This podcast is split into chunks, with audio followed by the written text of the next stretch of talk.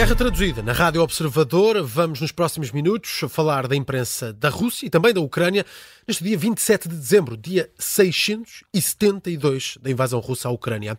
Hoje vamos começar pelos jornais da Ucrânia. Um trabalho do jornalista Rui Casanova tem colaboração de Tânia Olinik. Rui, eh, para começar, mais um ataque das tropas russas a Kherson e a Odessa.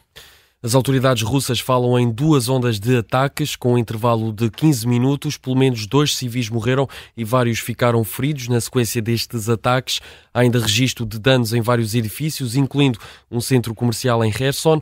De acordo com o jornal Pravda, que cita as autoridades ucranianas, os ataques das tropas russas foram levados a cabo com drones e mísseis. Em Odessa houve ainda incêndios nos subúrbios da cidade. Na sequência destes ataques, Kherson e Odessa, no sul da Ucrânia, têm sido palco de vários ataques russos nas últimas semanas. Esta madrugada não foi exceção.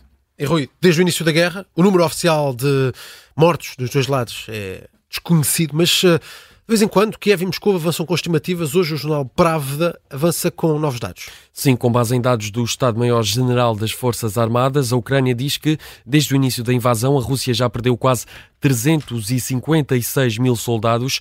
Só ontem as tropas ucranianas dizem ter eliminado mais de 790 militares russos. O jornal Pravda tem um artigo que cita estes dados, também com o número de equipamento militar eh, da Rússia que já foi destruído. Por exemplo, desde o início da guerra, a Ucrânia diz ter destruído quase 6 mil tanques russos, mais de 10 mil veículos blindados de combate e ainda cerca de 8.300 sistemas de artilharia. É um longo artigo com muitos números, muitos dados. A Rússia não confirma, obviamente, estes números e também costuma, do outro lado, avançar com dados não confirmados pela Ucrânia. Entretanto, uma outra notícia em destaque: um comandante do exército ucraniano falou à imprensa sobre a situação atual no terreno.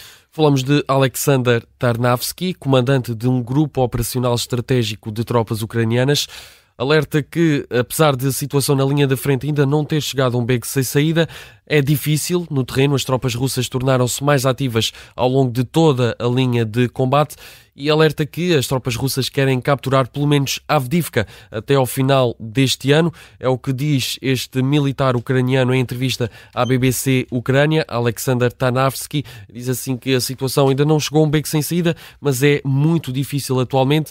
Eh, diz que as tropas ucranianas estão claramente cientes de que o objetivo estratégico da Rússia é a eliminação do Estado ucraniano. Um alerta em destaque na imprensa ucraniana desta quarta-feira. Notícias em destaque na imprensa ucraniana nesta quarta-feira.